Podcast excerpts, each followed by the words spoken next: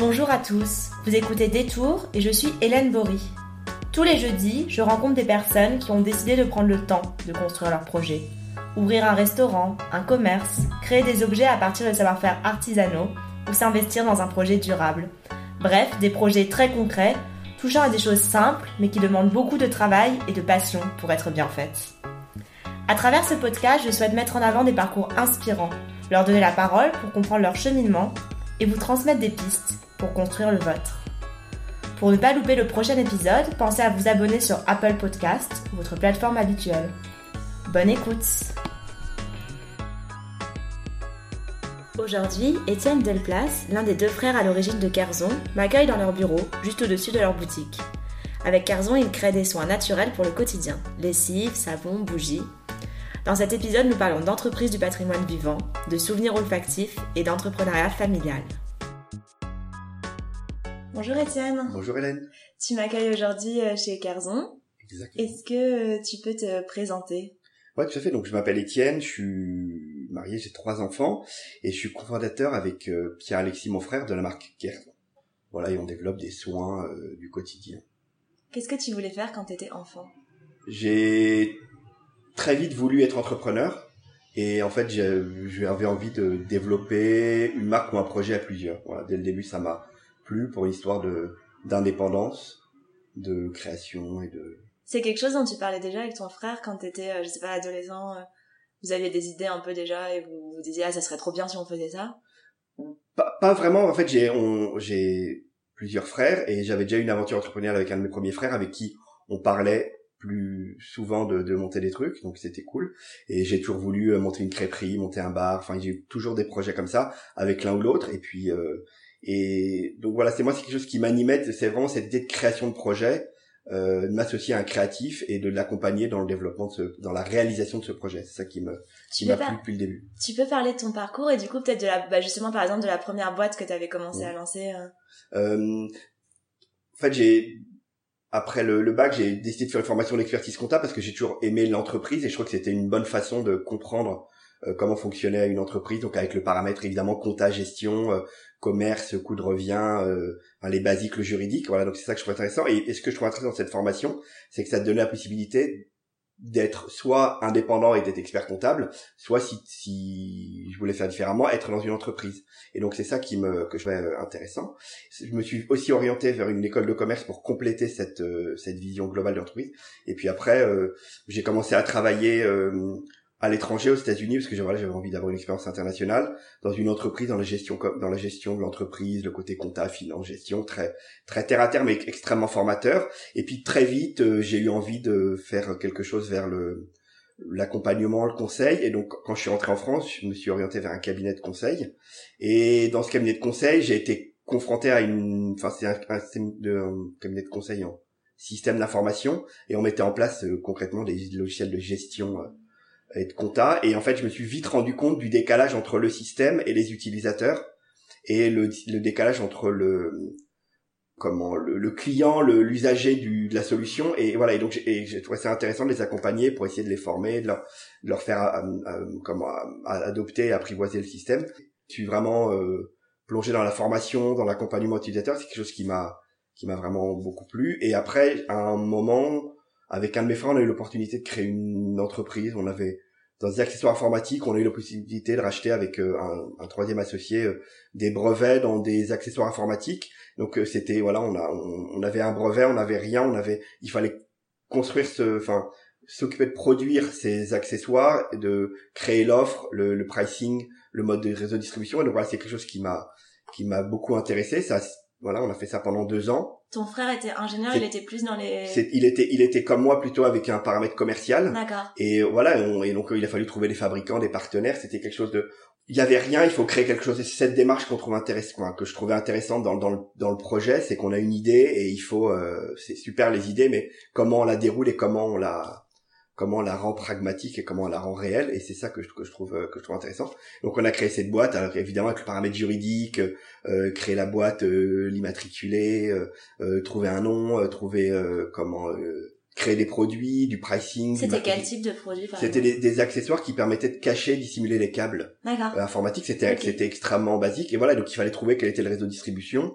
Et donc voilà, ce qui nous a, avec mon frère, ce qui nous a beaucoup plu, c'était de se dire, ben voilà, on a, il fallait avec le, peu de moyens qu'on avait, convaincre des Leroy Merlin, des BHV, des, euh, euh, des, des, des, grandes enseignes comme ça de référencer nos produits. Voilà. Donc nous, on n'y connaissait rien, on n'avait pas du tout de connaissances et c'était ce qui nous a, enfin moi, ce qui m'a vachement intéressé, c'est de me dire que voilà, c'était tout était possible. En fait, il fallait juste pas avoir avoir appréhendé ou avoir peur de ces de ces grands de ce grand monde de la grande distribution, Comment Vous vendiez pas en propre, c'était euh... Non, au début on vendait pas en propre, c'était alors c'était euh, c'était plutôt vers 2006, 2008 et il y avait euh, enfin c'était plus compliqué de créer un, un, un comment site. un site web. Et, et, et la philosophie qu'on avait et c'est celle qu'on a eu sur Kerzo aussi, c'était de se dire que euh, l'intérêt du wholesale c'est que ça te permet de vite faire du gros volume et vite de te faire connaître. Et donc c'est ça aussi c'est pour ça que c'est pour ça que quand quand, comme on s'autofinançait, c'était, on avait plus facilement, faisait plus facilement un chiffre d'affaires conséquent par le euh, par le wholesale que par le retail ou par le, le par euh, par le web. C'était super formateur et en fait on était avec un troisième associé qui au moment où ça commençait à bien se développer a commencé un peu tirer la couverture à lui. On a vu qu'on n'était pas sur la même philosophie de développement et donc on a préféré arrêter et donc on est chacun retourné avec euh, dans, dans des aventures personnel et ça ça a duré combien de temps ça a duré deux ans.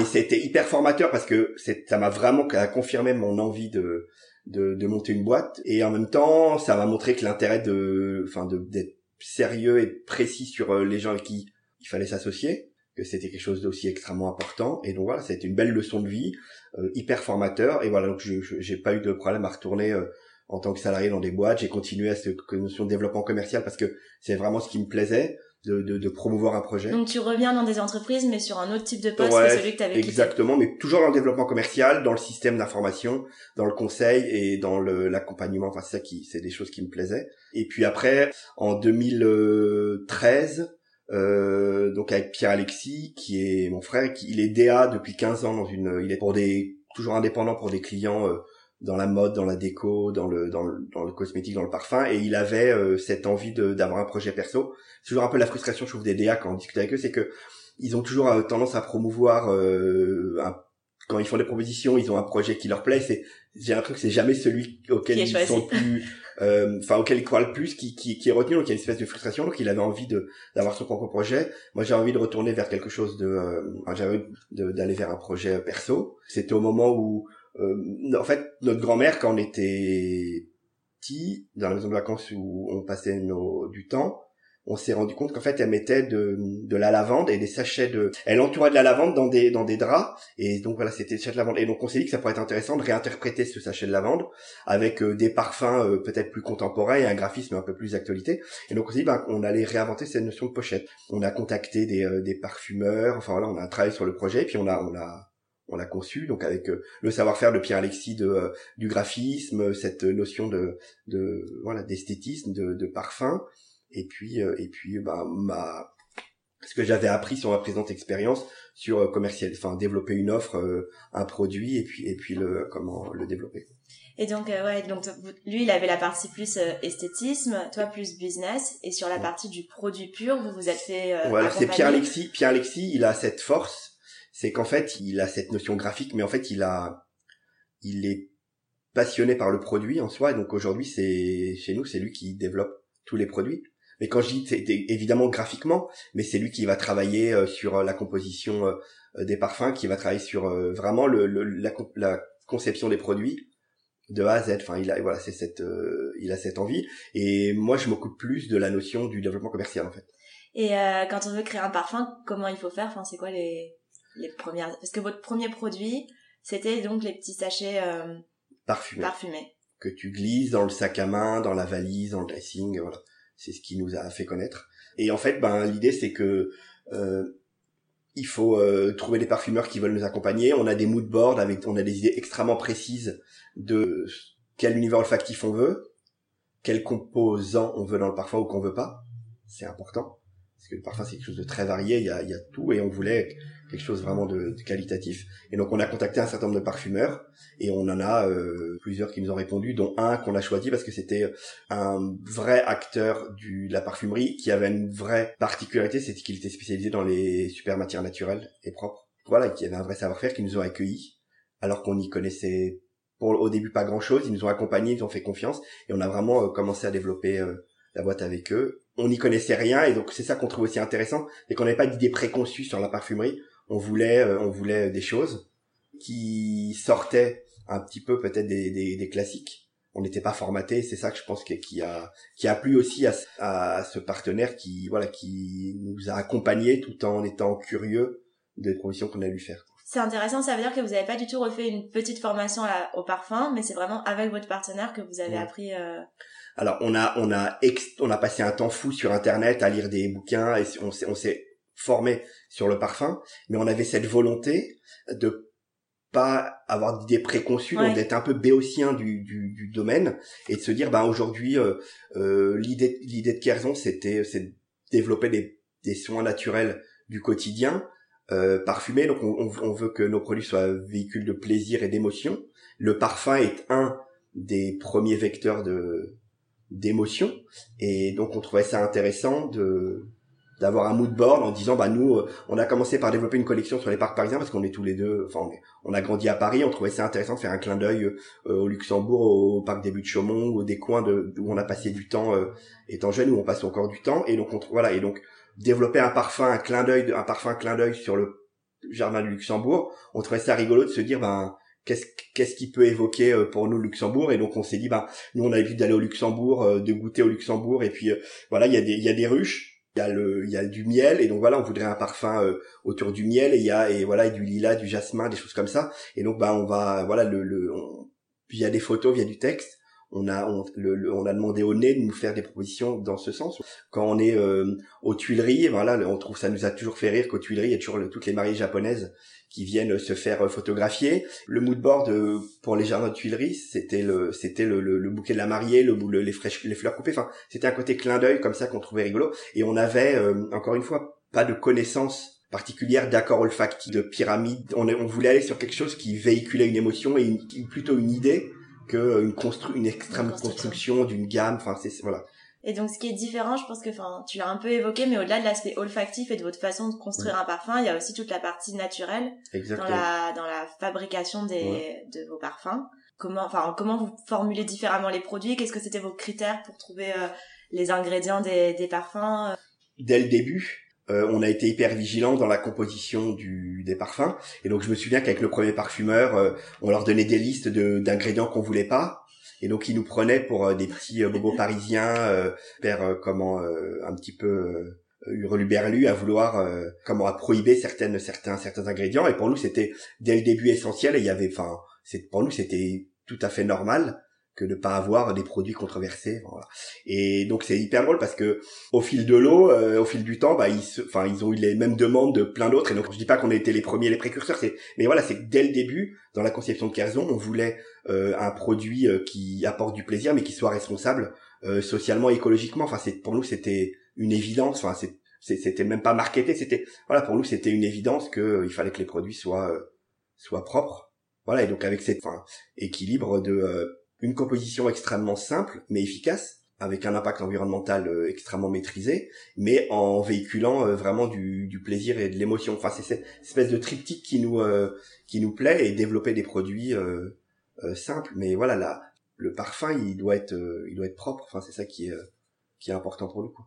Comment on fait pour qu'un parfum il soit propre? Il y a régulièrement des des composants ou des qui sont potentiellement allergisants ou potentiellement problématiques et donc on essaye de les enfin nous on, on, se rend enfin on a une vraie veille et on, on fait en sorte que ces produits qui aujourd'hui posent problème ou potentiellement même s'ils sont pas interdits ben on, on évite de les utiliser. Mais la philosophie de Kerzon c'est d'aller à l'essentiel. Donc nous on veut des compositions qui sont assez courtes. Il n'y a pas de composants superflus. Ouais, on, fait du savon, on fait du savon liquide. Ouais mais, mais même pour l'intégralité du produit c'est à dire que le parfum et du parfum 100% naturel c'est assez compliqué parce que c'est hyper allergisant parce que euh, il n'y a pas du tout d'allergène.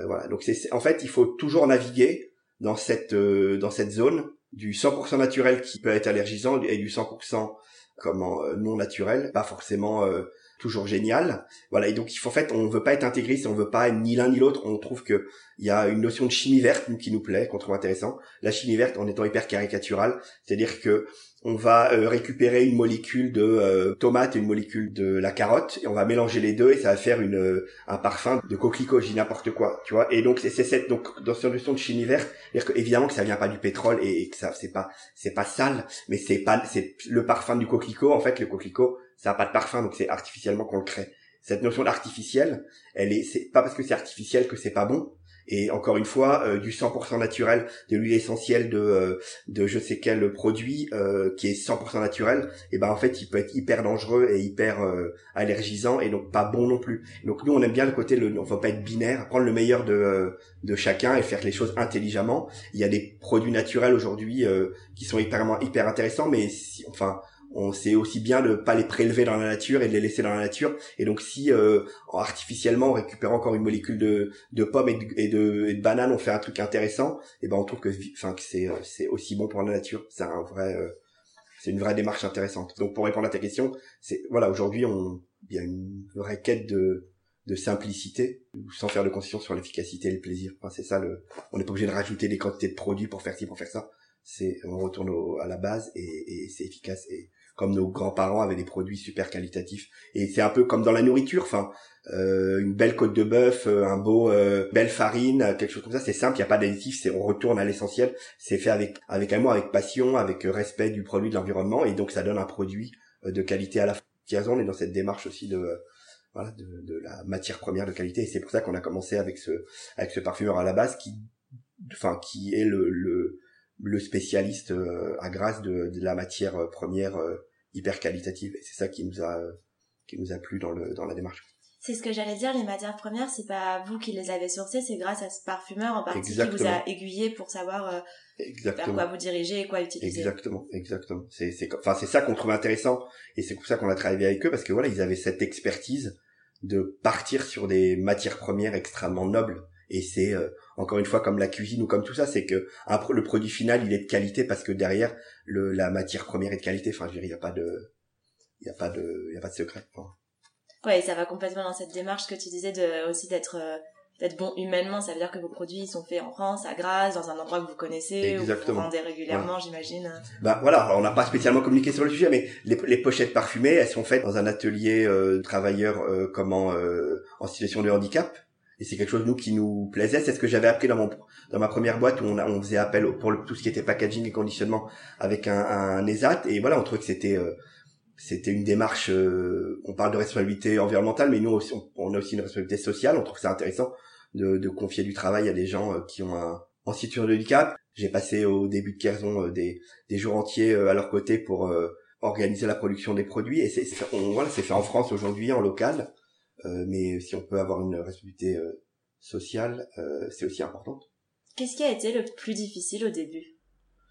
J'ai envie de te dire, le plus difficile, ça a été de trouver des partenaires qui voulaient nous faire confiance. De, de montrer qu'on est crédible sur le projet. Je trouve que dans un projet, quel qu'il soit, c'est le plus compliqué. Et après, ça se fait, j'imagine, au fur et à mesure, parce que quand vous commencez à avoir des bons partenaires. Euh, et, puis, bah, les gens voient que euh, les, enfin, je vois le, le, parfumeur avec qui on travaillait, ben, il nous a fait confiance. On lui a commandé, on lui a commandé quelques kilos de parfum, et puis aujourd'hui, on lui en commande, c'est plutôt euh, euh des, des, centaines de kilos tous les mois. Et, et, voilà, il a compris que, enfin, il a, il a, il a eu l'intelligence de nous faire confiance. Et c'est ça que j'ai trouvé génial. Et ce que je trouvais hyper intéressant dans cette société, c'est qu'en fait, on s'est fait accompagner. C'est un peu une une philosophie d'entreprise que je trouve intéressante, c'est qu'en fait la, la commerciale avait le droit d'avoir une danseuse entre guillemets. En réalité, elle est commerciale pour euh, d'autres grosses marques, enfin de être avec des clients beaucoup plus gros que nous. Et en fait, son boss lui autorise à avoir euh, à travailler pour des plus petites marques ou des plus petits projets, de les accompagner alors tout dans, dans, dans, une façon assez raisonnable mais voilà et donc je trouve ça hyper intéressant comme philosophie de vie de dire qu'en interne tu permets aux gens de ta boîte d'avoir euh, un projet perso à développer et tu les accompagnes. Enfin j'ai appris ça plus tard mais je trouve que c'est humainement c'est aussi euh, plaisant voilà. Et que et que c'est businessment intéressant parce que finalement aujourd'hui elle a pris du temps euh, elle a pris du temps pour nous recevoir et nous accompagner. Mais aujourd'hui on leur fait un gros chiffre. Et, et toi donc c'est une petite graine que tu plantes et qui qui est intéressante et dans une philosophie encore une fois humaine, de développement personnel, de développement confiance que ça dans tes salariés. Enfin, il y a toute cette démarche. On parlait d'une démarche responsable euh, responsable socialement mais c'est aussi ça le c'est c'est aussi tes enfin tes, tes employés tes salariés tes partenaires. Il y a aussi tout ça. On, nous le critère de sélection des gens avec qui on travaille c'est il y a un critère de compétence tout ça mais il y a aussi un critère de des, des gens humains et des gens sympathiques et le enfin ce qui a aussi été le critère chez pour sélectionner les gens qui on travaille chez Kazan c'était c'est les gens qui comprennent notre démarche et qui euh, et qui avaient du respect pour qui on était. Enfin, tu vois, il y a plein de gens hyper gentils avec qui on n'a pas travaillé qui nous ont dit gentiment, vous êtes trop petit, on peut pas. Ça reste humain. Et puis voilà, il y a aussi des gens euh, qui ont pas été cool avec nous du tout. Et puis euh, aujourd'hui, ils viennent toquer à la porte en disant, euh, ah bah est-ce qu'on pourrait travailler ensemble? Et je dis pas qu'on retravaillera jamais avec eux, mais tu vois, il y a, aussi dans cette démarche, c'est un peu fleur bleue, mais il y a ce côté où on trouve intéressant d'avoir des une vraie relation humaine. Et, si on fait ce projet, c'est aussi pour de se faire plaisir avec des belles relations. Quoi.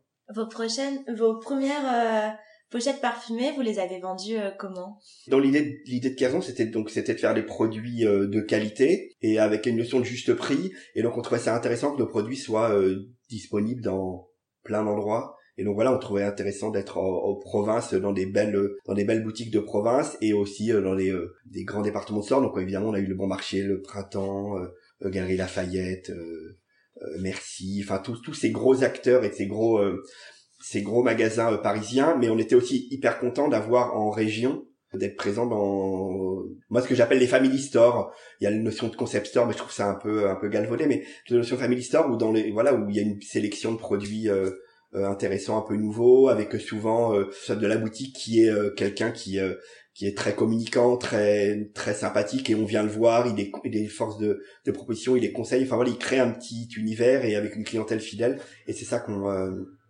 qu'on trouvait intéressant. T'as passé beaucoup de temps du coup à, à, parcourir un peu la France pour trouver ces, ces lieux ou ça s'est un peu fait au fur et à mesure? Alors ça, ça s'est fait au fur et à mesure. On allait un petit peu euh, se balader euh, en région, mais mais euh, mais c'est surtout on a commencé à participer à des salons. Et donc c'est là par les salons que les gens viennent. Et puis après il suffit d'être au bon marché au printemps ou voilà et où les gens. Enfin, c'est un truc qui a été hyper drôle, c'est qu'on était la première année on était à la galerie imaginaire du bon marché je crois qu'elle ouvre en novembre, quelque chose comme ça, et là, et dans la semaine qui suivait, on a l'impression que pléthore de gens en région venaient faire un peu leur sourcing là, et donc voilà, on a eu plein d'appels. Enfin, c'est intéressant de voir l'aura d'un comment d'un euh, d'un grand magasin comme ça. C'est c'est assez, euh, enfin c'est la caution, c'est assez rigolo. Et à un moment, vous décidez d'ouvrir une boutique? Ouais. Bah enfin donc l'idée qu'on on a on a commencé à développer Kerzon en wholesale pour euh, parce que c'était une façon de faire rapidement du volume et donc euh, et de se faire connaître de se faire euh. connaître exactement mais en contrepartie mais ça on en avait conscience dès le début c'est qu'on on avait euh, une front, on avait une déconnexion par rapport à notre client nos clients euh, finaux et donc on a ouvert la boutique parce qu'on voulait être en contact direct avec nos clients pour les comprendre, pour échanger avec eux et pour donc c'est pour ça qu'on a ouvert cette boutique. Avant ça, vous aviez fait des pop-up ou quelque chose comme ça, vous aviez rencontré les clients ou? Non. Non non non. On, on, a, on grandissait, on avait besoin de bureaux et on avait besoin, on voulait être en contact avec nos clients euh, directs et donc on trouvait que cette idée de boutique avec les bureaux au-dessus était cohérent parce que ça nous permettait de d'avoir des bureaux, une vitrine, un showroom. Enfin, c'était euh, c'était vertueux parce que enfin on a la conviction que on peut se développer sur un triptyque euh, retail, wholesale et web. Enfin, tout cohabite euh, intelligemment et c'est compliqué certes, mais le le fait d'être chez des revendeurs en région ça permet de faire connaître le produit. Euh, le fait d'avoir la boutique, ça permet d'être en contact direct avec les euh, les, les clients et le web, bah, ça permet de de, de, de, proposer le produit euh, de façon plus globale. Donc c'est ça qui est, euh, enfin voilà, on trouve que ce triptyque est, est extrêmement intéressant. Donc c'est ça, la boutique, vous l'avez tout de suite pensé avec cette idée de il faut qu'il y ait les bureaux et puis aussi la boutique et que ce soit un lieu un peu commun où Exactement. on croise les clients. On n'avait pas spécialement d'expérience en retail et donc on, on trouvait que c'était intéressant de d'avoir euh, les bureaux dessus pour pouvoir euh, apprendre en même temps qu'on faisait à la boutique. Et au moment donc d'ouvrir cette boutique, vous commencez à devoir euh, agrandir l'équipe. Exactement. en fait, c'est vos premiers employés, les personnes qui ont travaillé à, à, la boutique. Exactement. Et donc ça, c'est toujours un, c'est toujours quelque chose de compliqué le recrutement parce qu'il faut trouver la personne qui est en adéquation avec l'entreprise, avec le produit, avec le client. Nous, le, enfin, le, le, le critère de, le critère de sélection. Ouais de nos des gens avec qui on a envie de travailler, c'est le il faut qu'ils soient focus client, même s'ils connaissent pas le produit, même s'ils connaissent pas la parfumée, s'ils connaissent rien, ça ça s'apprend. Euh, la relation client, le respect du client, le, le conseil, l'accompagnement, la gentillesse, c'est quelque chose qui s'apprenne pas. Enfin, on l'a ou on l'a pas. Donc c'est le premier critère et quel que soit le profil dans l'entreprise. C'est un peu euh, fleur bleue, un peu béotien, un peu un peu niais dire ça, mais mais c'est c'est des c'est des critères qui sont. Enfin, on parlait de responsabilité sociale, environnementale. Pour nous, c'est quelque chose qui il y, a pas. Enfin, on transige pas là-dessus. Il y a pas de compromis. C'est il faut être euh, il faut être humain. Et après, tout le reste s'apprend. Enfin, c'est notre conviction. Et on en a eu la preuve. Enfin, voilà, des on a eu plein de stagiaires, plein de, de commandes employées, voilà, et, on sent que voilà le, le produit s'apprend euh, la technique s'apprend, plein de choses s'apprennent, mais le savoir vivre et le, la gentillesse et l'humanité, bah, j'ai envie de dire que c'est quelque chose qui, ça s'apprend pas, ça, on est ou on n'est pas. Voilà. Et donc, pour répondre à ces questions, le, le premier critère de, de sélection, c'est ça. Vous êtes quatre aujourd'hui? Exactement. Et en plus de ça, j'ai l'impression que vous travaillez beaucoup avec des marques euh, partenaires. Ouais. On parle beaucoup bon, de collaboration, vous faites des collaborations, Exactement. On, peut en parler un peu, mais j'ai l'impression qu'au-delà des collaborations produits, il y a toute une collaboration euh, avec certaines marques avec lesquelles vous, vous travaillez beaucoup. Vous êtes, je pensais par exemple à Papier vous êtes revendu chez Papier Tigre. Ici, vous proposez des produits, vous avez des événements en commun. Exactement. Bah, l'idée de Papier c'est que c'est déjà c'est un peu la famille. Euh, et après, euh, c'est on a lancé nos pochettes. le premier vendeur c'est Papier Tigre. Au moment où ils ont lancé leur propre boutique. Et donc voilà, ils nous ont hyper accompagnés sur le. Enfin, ils avaient quelques années plus que nous et donc ils nous ont vraiment accompagnés, conseillés. Enfin, c'était aussi un échange super intéressant. Et voilà, on, a, fait des collaborations. On a fait, euh, on a fait une collection de pochettes pour eux. Euh, on a fait une collaboration avec Bonton au départ. Voilà, enfin c'est euh, au tout début de Kerzon, ils nous ont contactés parce qu'ils voulaient qu'on fasse des pochettes pour eux. C'était une super rencontre avec Célia, avec avec Irène. C'était vraiment, c'était sympa. Ils nous voilà, on leur a fait une, c'était donc un gage de confiance pour nous. Euh, c'était une super visibilité, c'était hyper intéressant. Donc on fait des collaborations comme ça de temps en temps. On en a fait une avec euh, Minois, on en a fait une avec euh, Minois pour les enfants aussi. Pour les enfants, elle avait, elle a une ligne de, de, de savon pour les enfants qui, enfin, de, de, de, soins pour les enfants qui est intéressante. Et donc nous, on lui a fait notre, une lessive avec son parfum. D'accord. On a fait une collaboration avec Plisson. Voilà, enfin, on a, on a, on a beaucoup de demandes comme toutes les marques de, pour faire des collabs. Et alors c'est toujours assez compliqué. Nous, ce qu'on, notre fil directeur, c'est de se dire que il faut que le produit apporte quelque chose. Parce que faire la énième bougie, machin, ou faire le énième, le énième parfum, c'est, on trouve ça moins intéressant. Et c'est, donc le premier critère, c'est que les gens soient agréables et sympathiques, qui ont une même philosophie de, de vie et de, de, de, de gestion d'entreprise, de produits. La collaboration avec Plisson, par exemple, Delphine, voilà, on sent qu'elle a cette vraie euh, philosophie du produit, de la vraie matière, et c'était le, quand je te faisais le lien tout à l'heure avec le, avec la nourriture, bah, c'est, on trouvait que c'était cohérent, euh, de, euh, de faire un clin d'œil à, aux régions, aux régions avec lesquelles Delphine travaille, et voilà, donc c'était donc d'où la bougie, Chamonix, Paris et, et Aubrac, voilà, c'était, c'était cette, cette démarche de faire un peu lien entre le parfum et la, et la nourriture aussi. C'est ça que tu préfères dans ton travail, de rencontrer euh, des gens? Ouais. Je dis dès le début, j'avais j'ai eu cette envie de créer un projet, mais ce qui était évident, euh, c'était que je trouve c'est un travail d'équipe et quelque chose de collaboratif. Enfin, je suis plutôt quelqu'un de tribu. J'aime bien euh, le côté être en groupe et avancer en groupe. J'ai toujours une, énorme admiration pour les gens qui montent des business tout seuls. Enfin, je trouve c'est je, je trouve ça complètement. Enfin, je suis hyper impressionné parce que je serais bien incapable. Enfin, ce que je trouve intéressant dans le, quel que soit le, le projet, c'est de d'échanger sur le sujet et de, de mélanger les influences de chacun pour euh, pour avancer. C'est ça que je trouve la confrontation des idées. C'est quelque chose qui, que je trouve euh, hyper intéressant. Après tout le monde c'est constructif et intelligent. Je trouve ça, je trouve ça génial.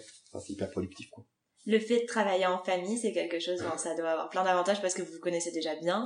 Exactement. Et parfois c'est compliqué aussi, ou globalement tu tu t'étais en fait t'as toujours entrepris avec tes frères? Ouais bah avec mon autre frère c'était très bien on était en relation. Enfin je te dis quand on a arrêté la première entreprise et on s'entendait très bien avait pas de souci. Mais voilà on savait qu'il y avait euh, il y a eu un problème avec cet associé et donc euh, ben il y a des problèmes dans la vie. Enfin une entreprise c'est beaucoup de gestion de beaucoup de de, de soucis et beaucoup de plaisir. Mais voilà donc ben, à un moment il fallait acter qu'il y avait un souci on acte le souci on s'arrête et on s'en va. Mais ce qui ce que ça m'a appris cette aventure c'est que voilà il faut faire comme je disais tout à l'heure attention avec qui on s'associe.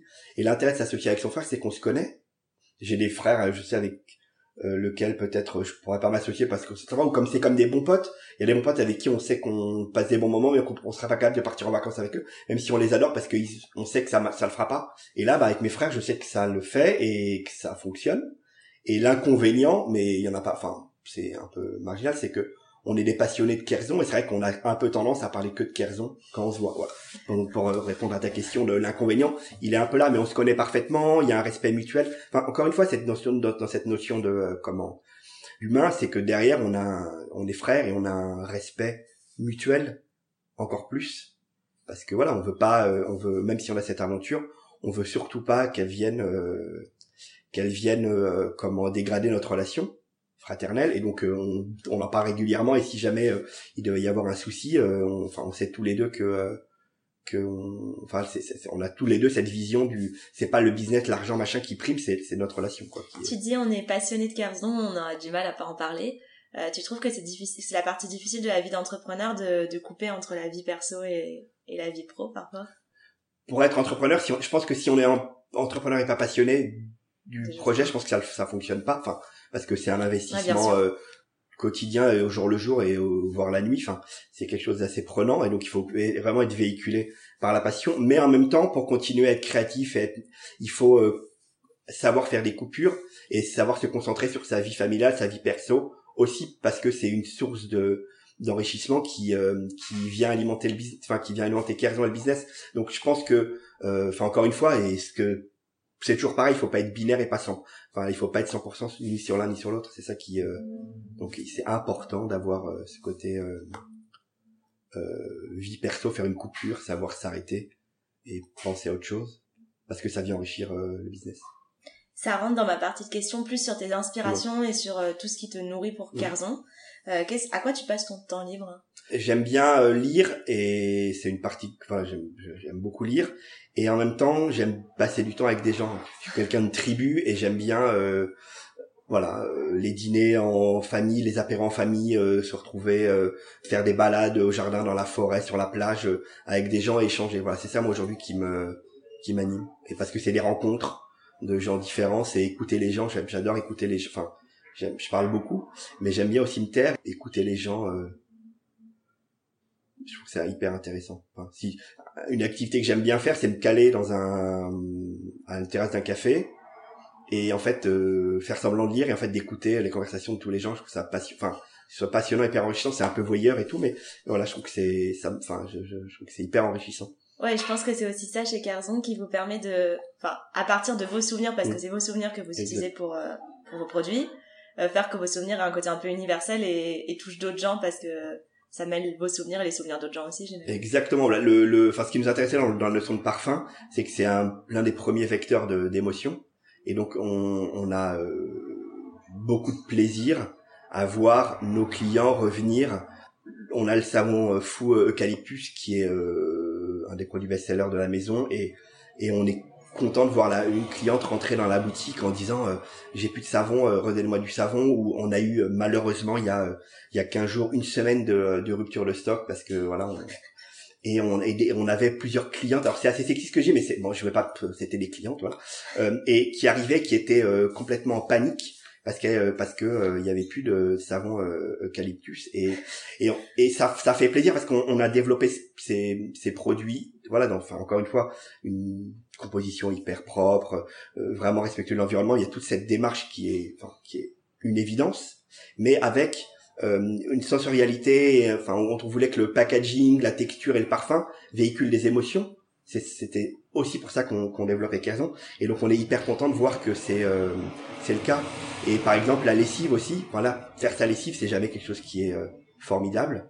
Et donc, on a développé des lessives et qui sont parfumées et de voir que euh, une, un client ou une cliente vient nous voir en disant euh, bah c'est génial euh, vivement que je fasse ma prochaine lessive et voilà c'est c'est c'est quelque chose qui fait plaisir parce qu'encore une fois tu ça véhicule de l'émotion et on rend une, un, une tâche du quotidien un petit peu fastidieuse on, on, donne du plaisir on, on, redonne une notion de on donne une notion de plaisir à ces tâches du quotidien qui est jamais très très agréable. Quoi. Ouais, vos produits sont très quotidiens par rapport à d'autres marques de bougies ou de, de mm. produits olfactifs mm. qui sont très l'événement. Mm. Exactement.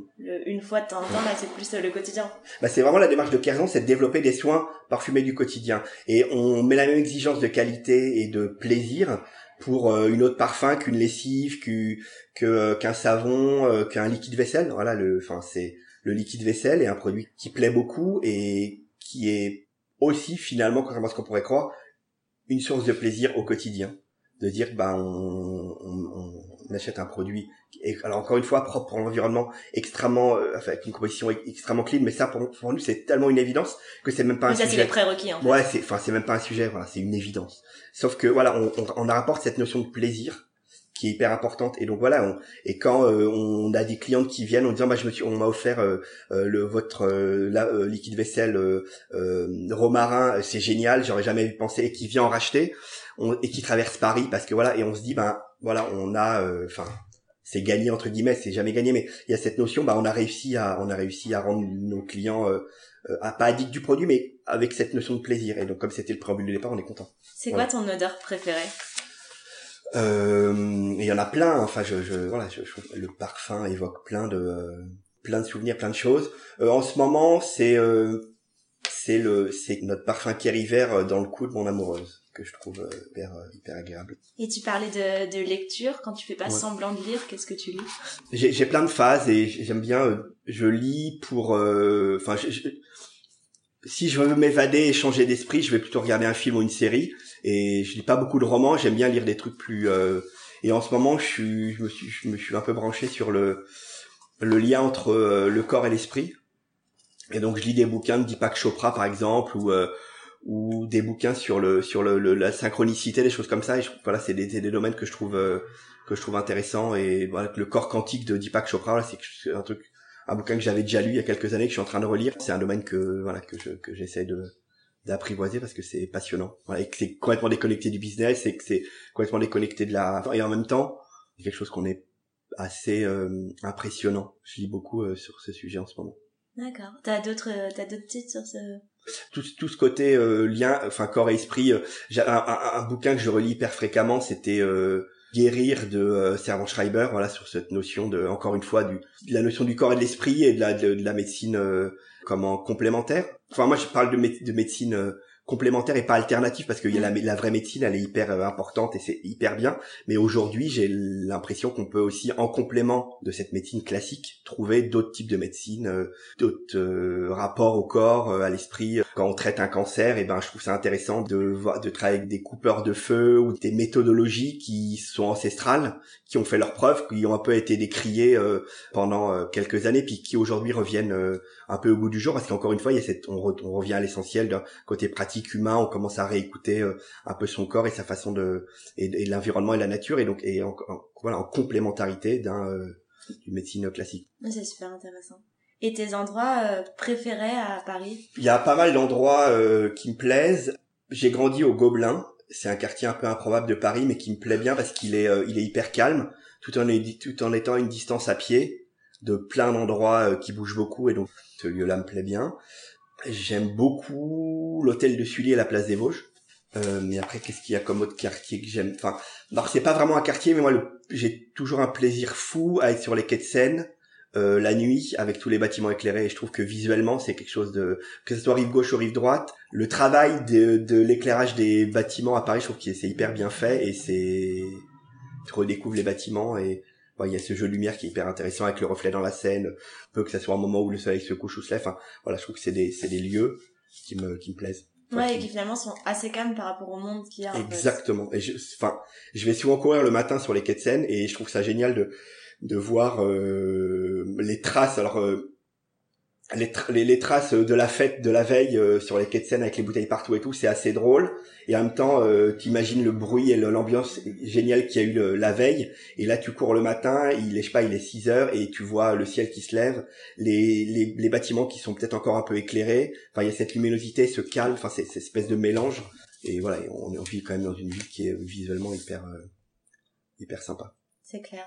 Tu vas courir le matin, t'as d'autres rituels comme ça qui sont importants pour toi? J'ai pas beaucoup de, enfin, j'ai pas beaucoup de rituels parce que j'aime pas trop la routine, mais euh, j'aime bien aller courir le matin et j'aime bien euh, ce rituel de, de me réveiller, que la maison est encore endormie.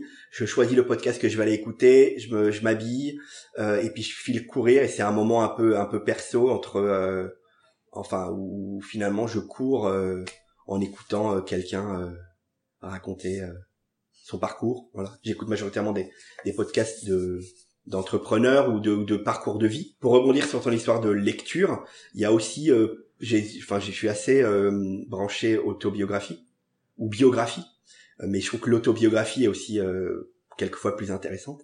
voilà, donc j'aime bien, enfin, je trouve ça intéressant de connaître la vie, la vie des gens racontée par eux-mêmes.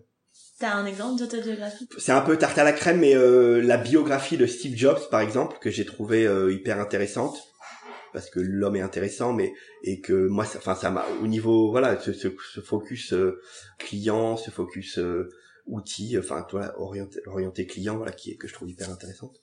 Et toi, du coup, en tant qu'entrepreneur, quel conseil tu donnerais à quelqu'un, par exemple, qui voudrait se lancer? Contrairement à l'ambiance, euh, voilà, je trouve que entreprendre aujourd'hui, on a l'impression que c'est un peu le, c'est un peu le graal et que c'est la solution et qu'il faut entreprendre pour être heureux dans la vie et tout.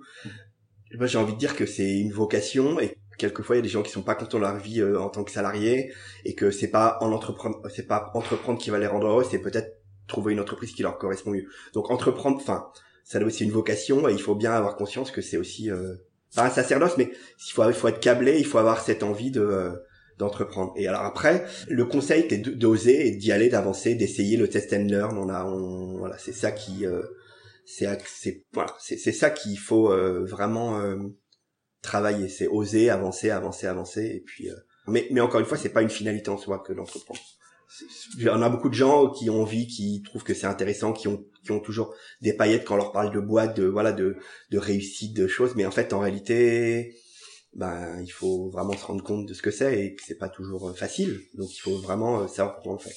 Ouais, non, c'est enfin c'est important parce que c'est vrai qu'aujourd'hui c'est une image euh, de hyper glamour. Ouais. Alors qu'il y a plein d'autres choses derrière. Et je pense que tu peux avoir une vie super glamour dans une entreprise avec avec une belle entreprise bien managée, avec des super projets et c'est et tu peux créer une boîte et, et que ça soit le, calvaire parce que euh, t'es pas fait pour et c'est pas bien ou pas bien, c'est juste qu'il faut apprendre à se connaître et, et savoir que c'est pas une c'est pas une fin enfin c'est pas, le graal ultime c'est pas la réussite sociale et c'est pas le il y a des gens très enfin c'est pas tous les gens qui enfin c'est pas parce que tu montes pas ta boîte que tu seras pas quelqu'un de bien. Enfin c'est un peu caricatural et débile mais tu vois je pense qu'aujourd'hui il y a trop ce euh, enfin il y avait pas du tout à une époque oui, cette tarification un peu de, de l'entrepreneur de l'entrepreneur on est non on est des gens normaux et dans le sens où, où, enfin, je pense qu'il tu peux aussi faire changer le monde et faire des trucs euh, super bien euh, avec plein de sens avec plein de beaux projets dans des belles boîtes qui ont un vrai projet qui ont une vraie envie avec super bien managé avec Ouais, c'est, ouais, ça va avec ton deuxième conseil qui est, par contre, si on se lance, il faut pas avoir peur de rater parce qu'il faut tester des choses et ça sera pas parfait. Euh, voilà, il faut,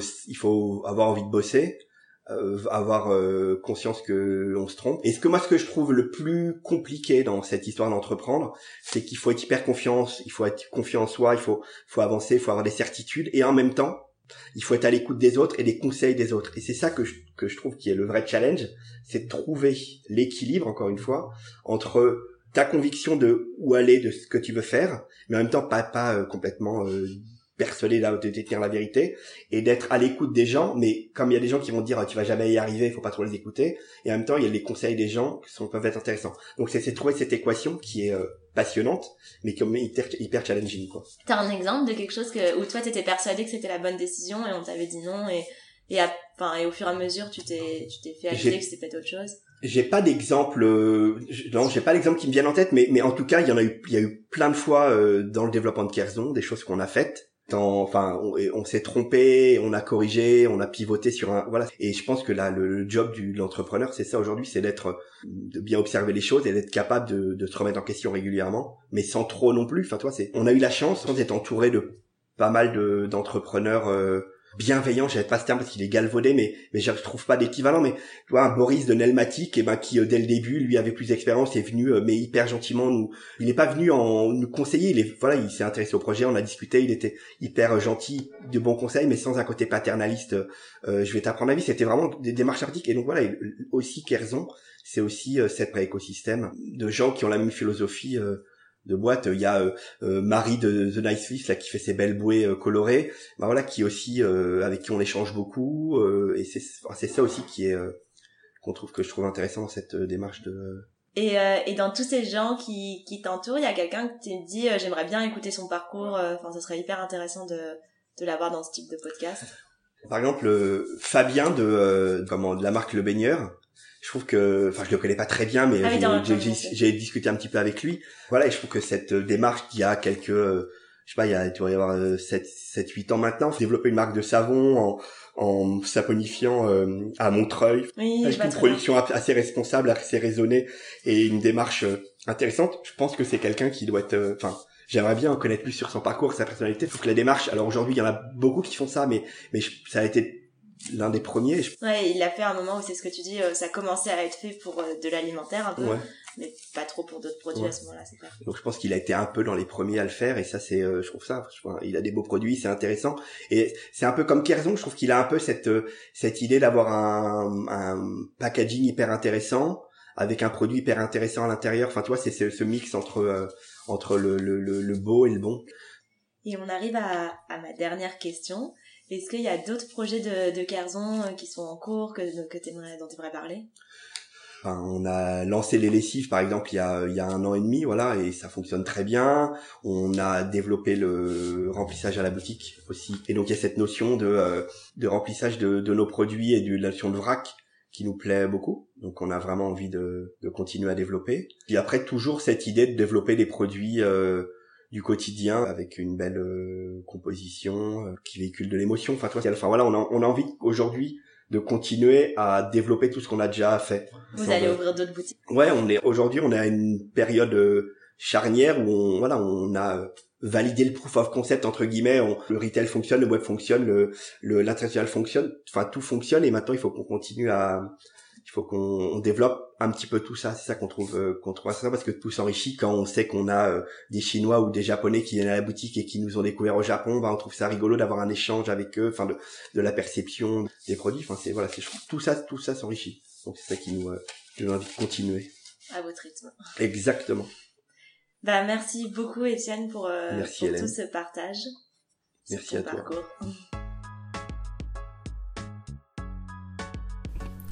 Si cet épisode vous a plu, parlez-en autour de vous. Pensez également à vous abonner au podcast Détour et laisser un avis et 5 étoiles sur Apple Podcasts ou la plateforme sur laquelle vous écoutez vos podcasts. C'est ce qui m'aide le plus à être bien référencé et faire connaître Détour. Enfin, vous pouvez me suivre sur Instagram, détour.podcast, pour suivre l'actualité de Détour et mes dernières découvertes. J'ai commencé ce podcast il y a peu, donc vos retours et suggestions sont les bienvenus. Je vous souhaite une belle fin de semaine et à jeudi prochain pour un nouvel épisode.